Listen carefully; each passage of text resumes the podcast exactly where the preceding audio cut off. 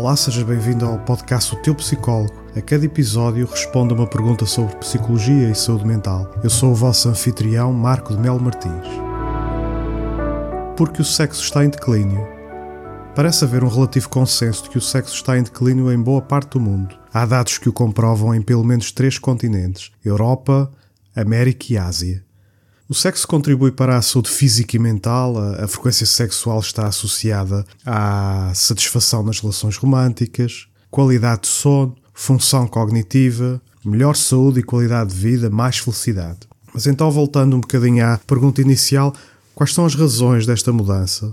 Bem, hoje menos pessoas casam ou se casam, fazem-no mais tarde.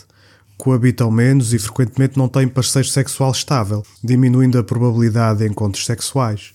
Há, portanto, uma grande instabilidade nas relações românticas. Nas famílias com filhos, os pais são frequentemente mais velhos do que eram os pais de há décadas atrás, bastante ocupados e muito envolvidos na vida das crianças, deixando menos energia para a atividade sexual. E no quarto do casal, frequentemente reinam os telemóveis, os tablets e computadores. Olha-se o ecrã em vez de se olhar o outro.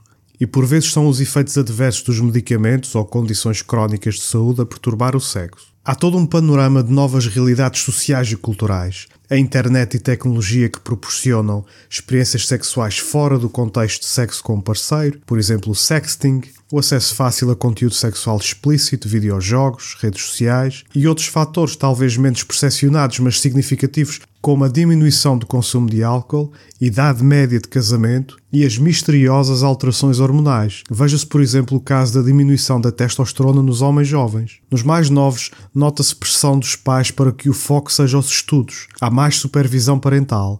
Mas ao mesmo tempo, distrações não faltam, sobretudo eletrónicas. Dorme-se menos. Os encontros casuais predominam sobre as relações românticas de longo prazo. O sexo nos mais novos é frequentemente menos prazeroso ou mesmo descrito como doloroso. Há alternativas para se obter prazer sexual de outras formas. A ascensão do individualismo é uma realidade e existe menos pressão para haver conformidade com normas sociais. Os mais novos são mais autoconscientes, reservados e arriscam menos. E face a tudo isto, não admira, portanto, que o sexo esteja em declínio, com todas as consequências individuais, sociais e demográficas que daí resultam. Obrigado por ouvir o episódio 6 de O Teu Psicólogo. O podcast está disponível em oteupsicólogo.substack.com e em todas as principais plataformas de podcast. Até breve.